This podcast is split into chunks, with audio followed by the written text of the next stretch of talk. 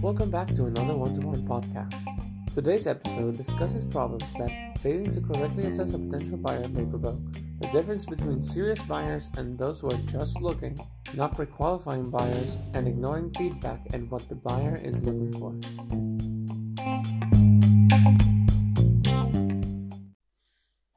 What kind of mistakes have you seen made by unadvised business owners?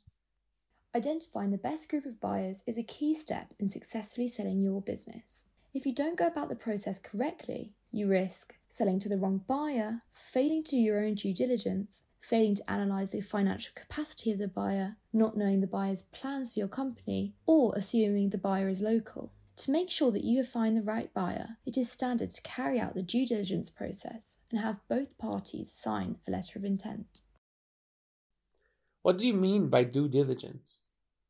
Due diligence is the process of investigating or auditing performed by outside advisors, where they closely analyse the different areas of the company. They do this to see whether they are meeting their obligations, if their growth prospects are realistic, and to ensure that their work does not pose any significant legal hazards. This process is done by both the buyer and the seller. How do I make sure that the buyer is serious? Only 2% of potential buyers of a company up for sale are actually interested.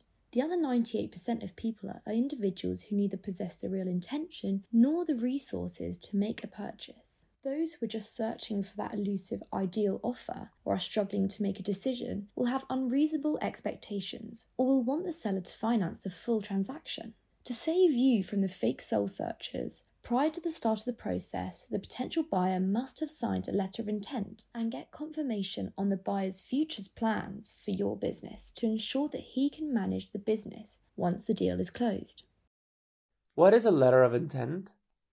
It is a written confirmation of their formal desire to purchase the business, granting them access to more thorough and in depth corporate information. Most letters of intent stipulate that the transaction is subject to the buyer's ability to get financing. As a result, before you sign the letter of intent, you should perform due diligence to determine the buyer's financial capability. Then who's the wrong buyer? Owners may believe that a well known rival, a client, a supplier, or even a friend would be the best investor for their business. However, these potential buyers might not be qualified financially or motivated. Another mistake is believing that your greatest buyer is nearby, despite the fact that the current market is international. Numerous private and anonymous investment organizations, as well as international investors, are interested in buying valuable companies. What do I need to pre-qualify a buyer? Make sure you sign a confidentiality agreement at a minimum to protect confidential information during the sales process. That way, if the sale does not go through, you will not have to worry about your trade secrets falling into the wrong hands. Pre qualification may sound like a headache that might scare off interested parties, but it will save you a lot of headaches in the future. The reality is that a professional pre qualification can attract buyers by signing documents to maintain security for both parties.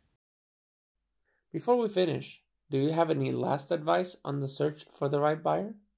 Yes, listen to your buyer. Whether you want to hear it or not, prospective buyers will tell you what they have observed. Pay close attention so you may adjust your offer or make other modifications that will help you close the deal if required. For the firm to be best positioned, owners must be aware of the preferences of various buyers. Make sure your company does not depend too much on your involvement to function. Rather, on a good reputation, a diversified client base, leadership in its sector, and opportunities for growth. These intangible traits are sought after by many buyers and are crucial to completing the transaction.